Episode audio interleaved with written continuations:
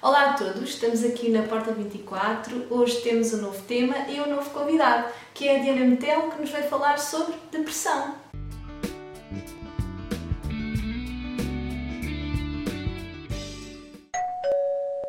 Olá, eu sou Diana Betel, International Results Coach, e é com imenso prazer que aceitei o convite da Porta 24 para falar de um tema muito importante e extremamente atual.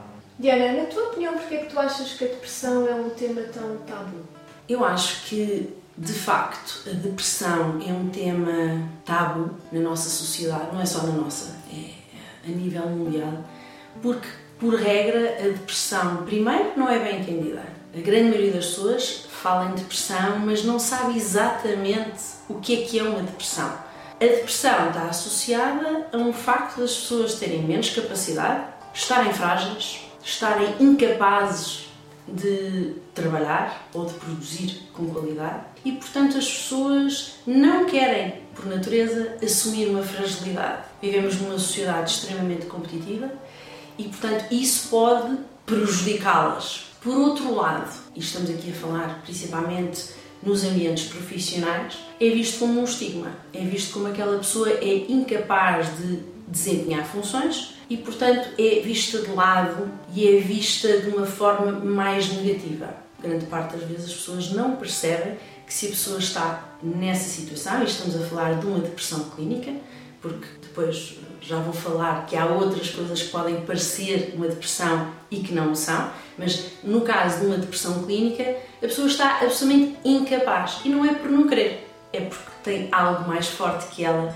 que a impede de desempenhar. O tabu, porquê? Porque é que não se fala? Porque os temas difíceis não se falam. Porque as conversas difíceis geralmente não se têm.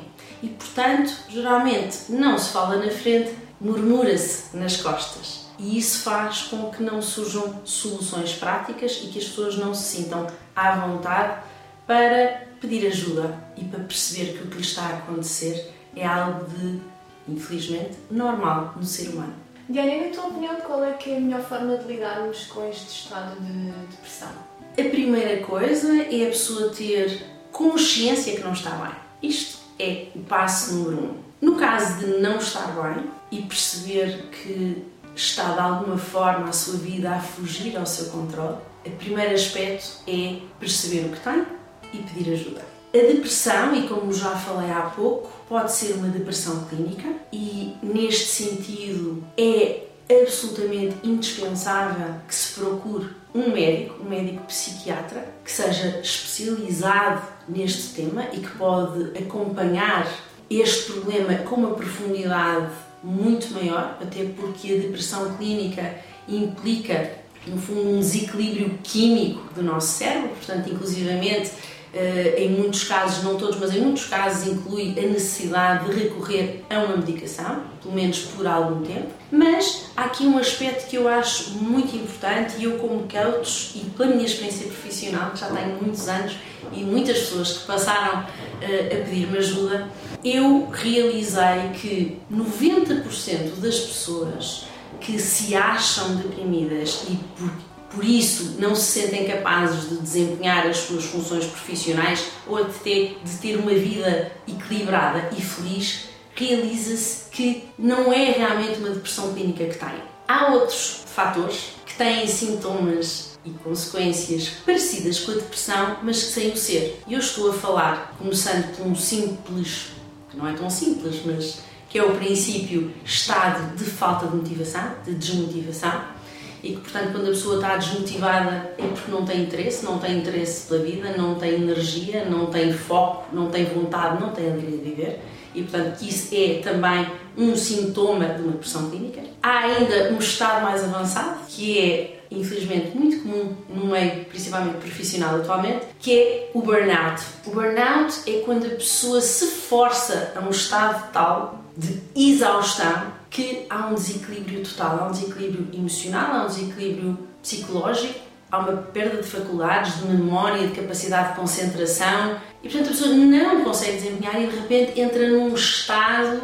que passa ali num período de pânico e depois num estado de não saber o que fazer, completamente bloqueados.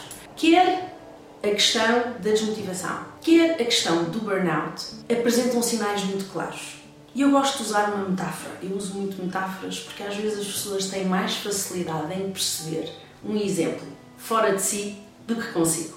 Por exemplo, se está a guiar e se de repente acende a luz no tablier a dizer que está atingiu, está no limite da gasolina, acendeu a luz do depósito, pode continuar a guiar mais uns quilómetros, mas até quando? Vai ignorar essa luz? Ao ignorar essa luz, mais cedo ou mais tarde o carro vai parar, porque sem gasolina não anda. Isto é um facto. As pessoas que têm esta atenção em relação ao carro e em relação a tanta coisa na vida não têm atenção às luzes que se vão acendendo no seu próprio tabuleiro ao longo da vida. Portanto, há indícios que algo não está bem. Começa por desmotivação, começa por cansaço, começa por um, crescendo, eventualmente chega-se ao burnout, ou quando a coisa de facto não é atendida e não é resolvida, pode de facto chegar ao caso de uma depressão clínica. Então, como lidar com esta questão? Como eu disse há pouco, o importante é estar atento, estar atento aos sinais, apanhar os primeiros sinais. Quanto mais cedo perceber que algo não está bem, e não estou a falar de um dia mau, toda a gente tem um dia mau, estamos a falar de uma sequência de dias maus, estamos a falar de um desânimo, estamos a falar de uma incapacidade contínua, a primeira coisa, no meu entender, é pedir ajuda. Geralmente, e daí a questão do tabu, as pessoas pensam pedir ajuda vão mostrar uma fragilidade. Aí traz a vergonha, o medo de ser julgado, isto é humano. Eu quero lhe assegurar que pedir ajuda, em primeiro lugar, é um sinal de inteligência. Em segundo lugar, assumir que não estamos bem e que precisamos de ajuda, assumir essa vulnerabilidade, no fundo, assumir que somos humanos, não é uma fraqueza, mas sim um ato de coragem. E, portanto, isso é o primeiro passo: é perceber que algo não está bem e que eu preciso de ajuda para voltar ao meu caminho e evitar que algo mais grave aconteça. Esse é o primeiro passo a dar. Diana, na tua opinião, como é que achas que o coaching e os processos de coaching podem ajudar este processo? Ora bem, o coaching é altamente benéfico em qualquer fase da vida, independentemente de a pessoa estar com dificuldades ou não. Isto é a minha postura e eu, por coerência de vida, sou coach há muitos anos, tenho uma coach há muitos anos, consistentemente.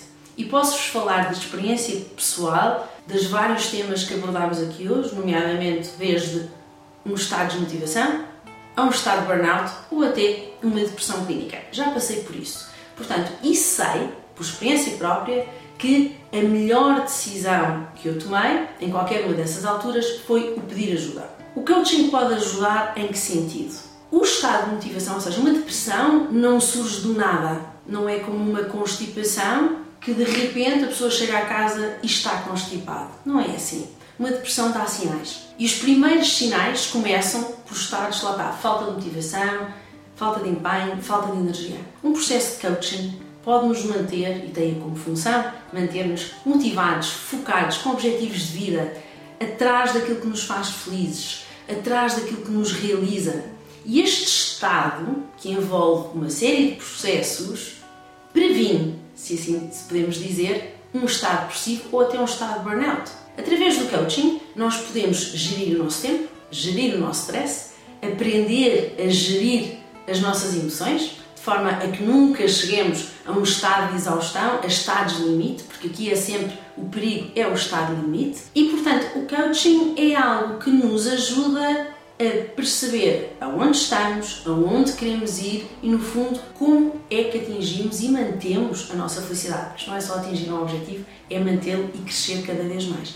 Portanto, essa é a minha experiência. É a minha experiência que é importante, caso, e volto a frisar, caso se detecte que seja de facto uma depressão clínica, precisa sempre de acompanhamento a nível psiquiátrico, de apoio, mas inclusivamente, e tenho experiência disso, quer comigo, quer com muitos clientes que já tive, que o coaching pode ser utilizado conjuntamente com um processo de acompanhamento clínico, porque ajuda a pessoa a reencontrar-se, a redefinir-se, a encontrar novas alegrias de vida, a encontrar objetivos de vida, a encontrar estratégias e a reaprender a viver bem consigo. E, portanto, eu acho que é uma peça fundamental para se ser feliz.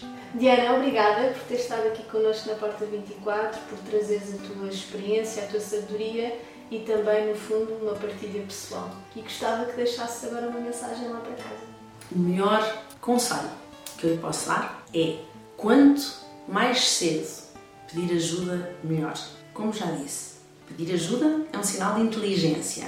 Assumir essa vulnerabilidade é coragem. E se tomar essa decisão, e quanto mais depressa tomar a decisão de dar esse passo, mais depressa vai chegar à conclusão que foi a melhor decisão da sua vida. Se quiser saber mais sobre mim, pode me encontrar no LinkedIn, Diana Metel.